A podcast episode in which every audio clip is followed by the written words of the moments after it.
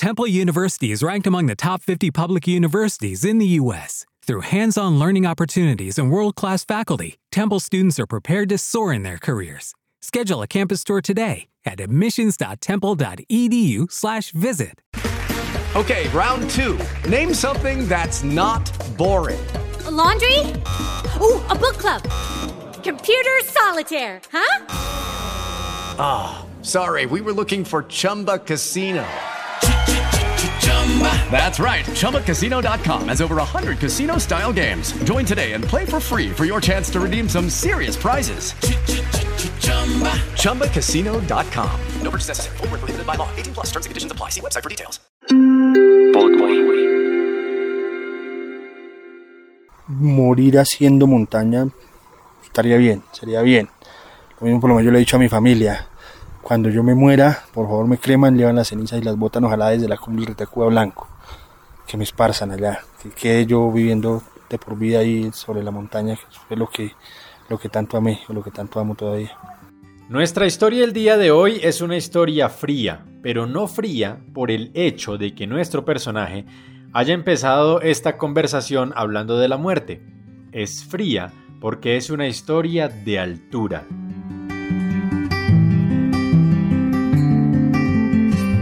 La historia de hoy va de la mano con una conversación que sostuve con Andrés Sepúlveda.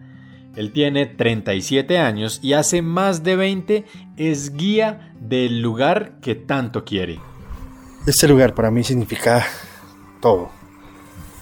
Prácticamente yo me he criado, he crecido en la montaña. Eh, tuve la fortuna de vivir con mi familia unos años a prácticamente a los 4.000 metros de altura y ahí fue donde más me empecé a subir a la montaña y me enamoré de ella.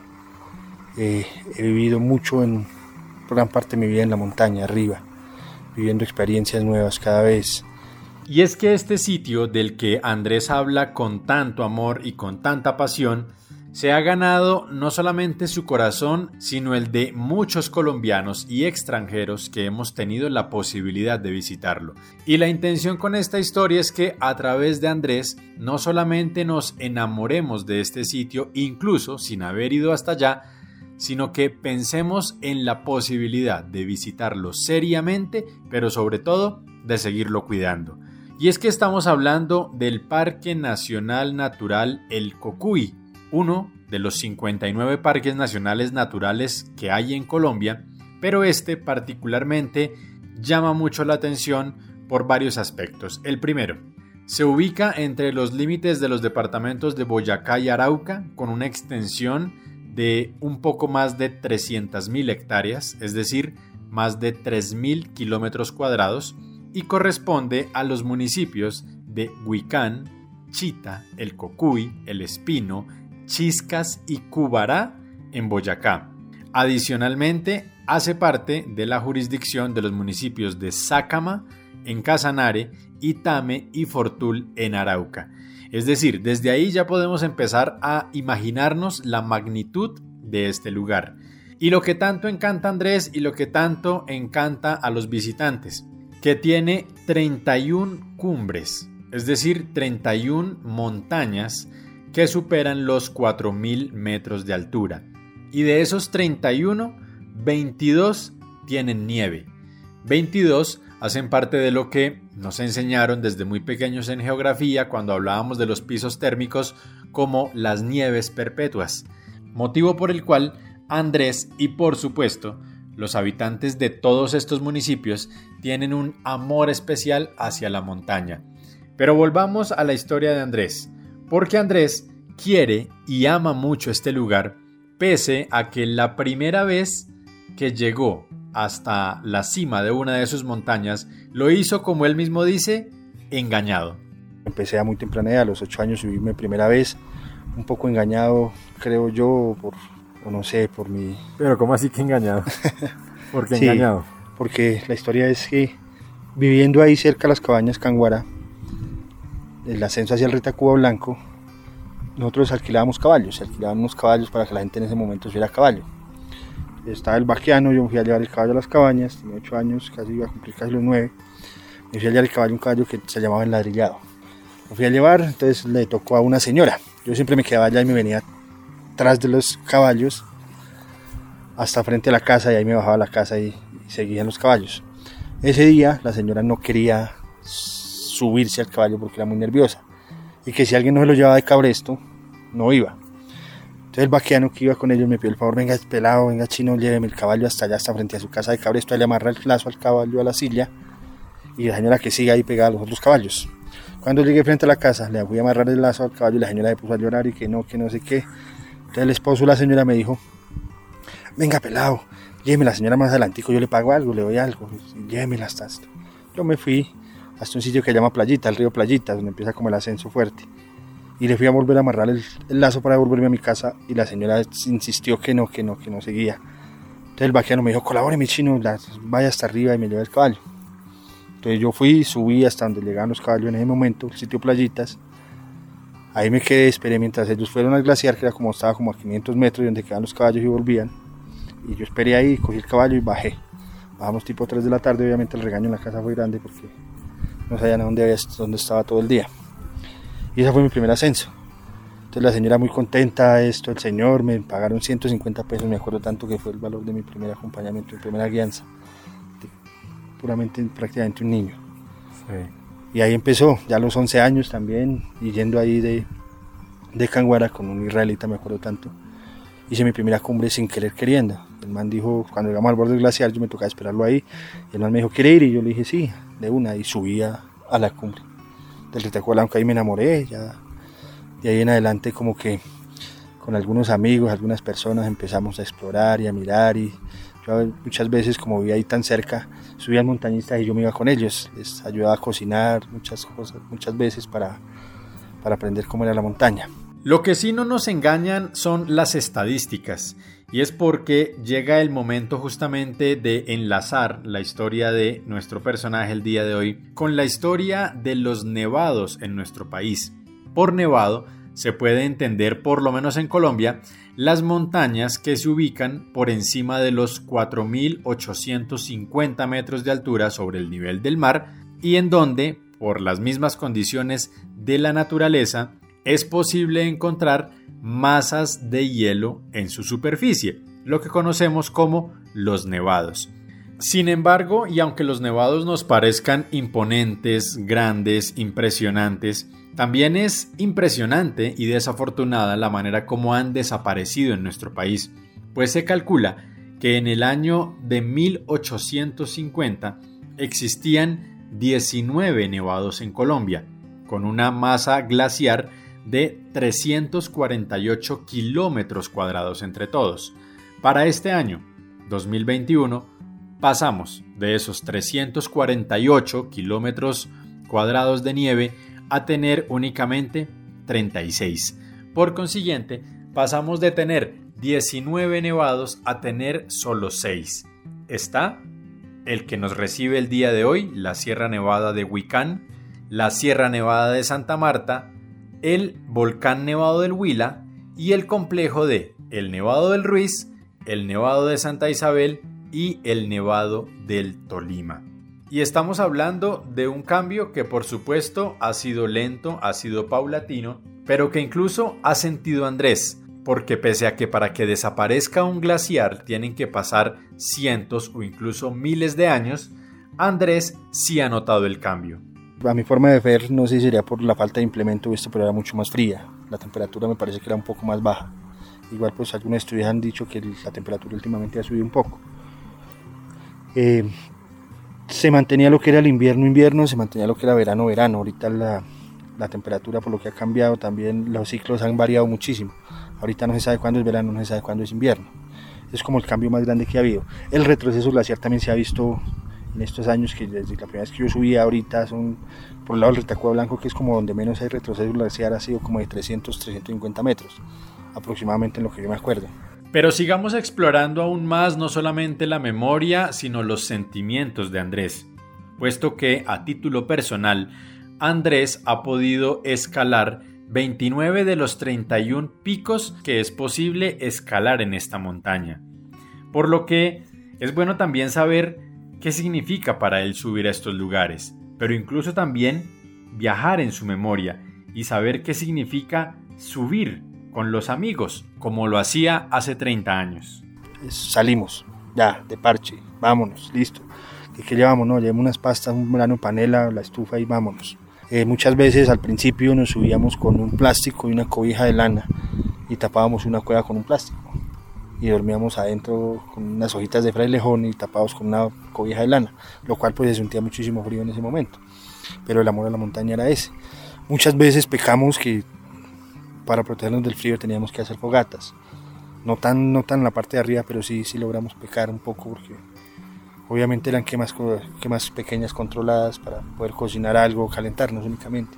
Ya que estamos hablando de amigos, esos con los que Andrés y muchos de los que actualmente son guías en el municipio de Huicán y de Cocuy ascendían a la montaña, hay que hablar de cómo hoy en día se puede visitar este lugar con amigos, por supuesto, pero bajo ciertas normas y restricciones, puesto que apenas desde marzo de este año 2021 es posible volver a ingresar al Parque Nacional Natural. Ahora, cumpliendo unos horarios específicos, ya no se permite acampar, pasar la noche en medio del parque y hay un dato muy importante y muy especial, y es que por la consideración sagrada que tiene la nieve, es imposible, está prohibido pisarla y tocarla.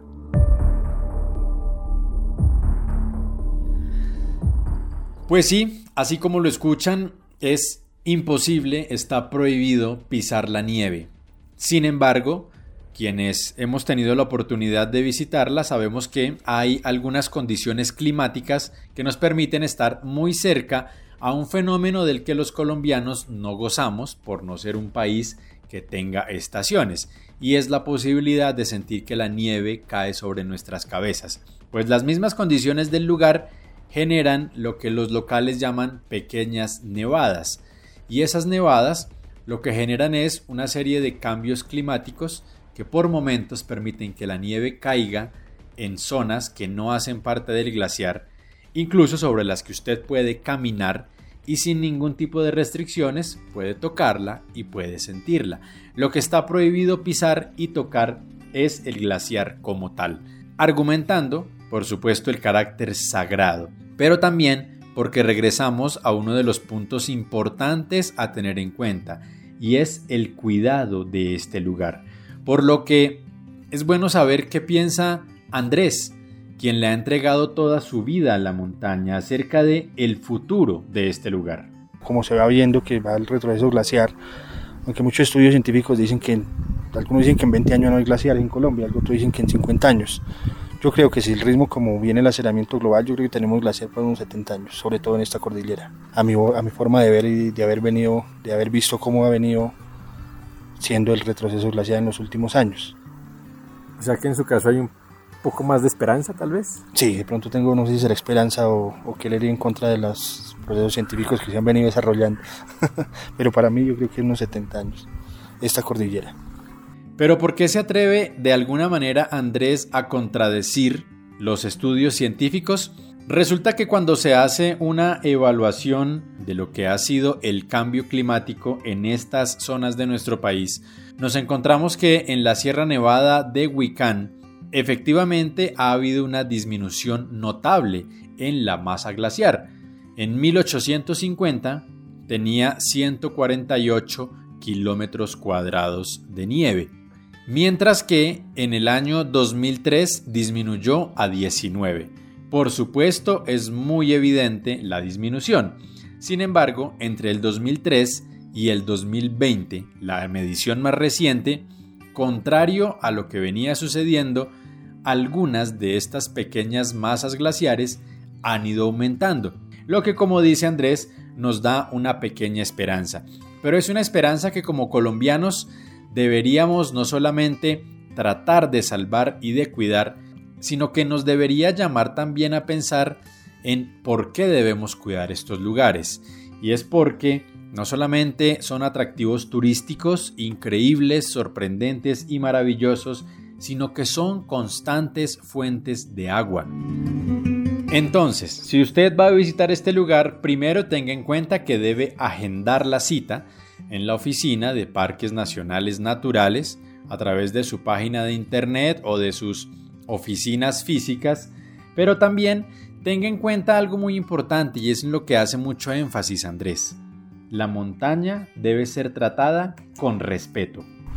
La montaña se viene a respetarla primero que todo.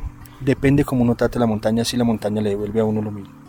Siempre tengo siempre he tenido ese dicho, si la trato bien, ella me trata bien. Yo toda la vida he tratado de tratarla bien. Inclusive mucho tiempo me dediqué con pelados de servicio social, yo los, los quise vincular haciendo recorridos por los senderos y bajando toda la basura que había. Antiguamente era un basural el parque como tal, porque no había ninguna clase de restricciones ni nada. Y nosotros nos pelamos la espalda muchos, mucho tiempo bajando toda la basura que ha dejado la gente durante años en el parque. Eh, no estoy de acuerdo con que pronto se abran muchas capacidades de carga en los senderos. Yo soy una de las personas que no... Uno, por, porque siempre el impacto ambiental que se causa pues puede ser mínimo, pero siempre hay impacto. Eh, dos, que viene mucha persona como paseo de olla y no respeta mucho la montaña. Entonces, mi consejo es, las personas que verdad quieran, llamen la montaña, que sean las que vengan y la respeten, que se encuentren a sí mismos.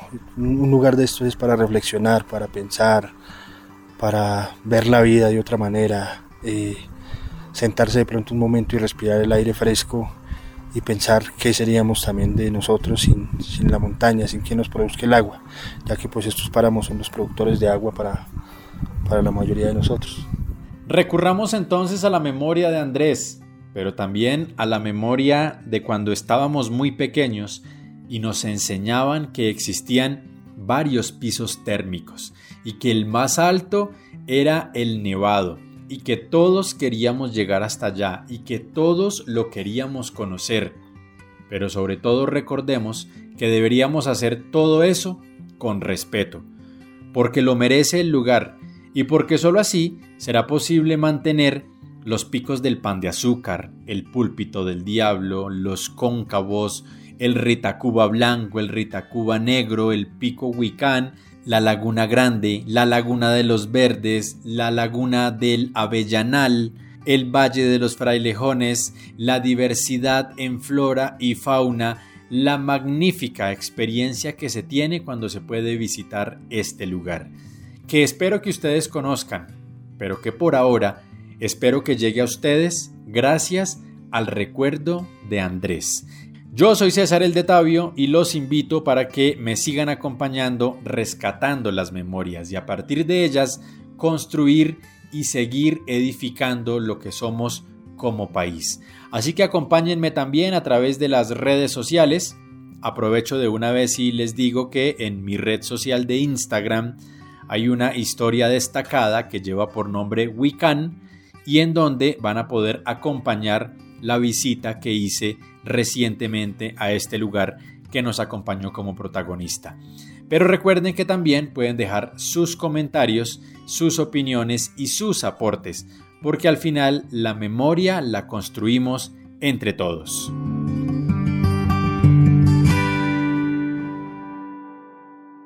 With Lucky Land you can get lucky just about anywhere. This is your captain speaking. Uh, we've got clear runway and the weather's fine, but we're just going to circle up here a while and uh, get lucky. No, no, nothing like that. It's just these cash prizes add up quick. So I suggest you sit back, keep your tray table upright, and start getting lucky. Play for free at LuckyLandSlots.com. Are you feeling lucky? No purchase necessary. Void where prohibited by law. 18 plus terms and conditions apply. See website for details.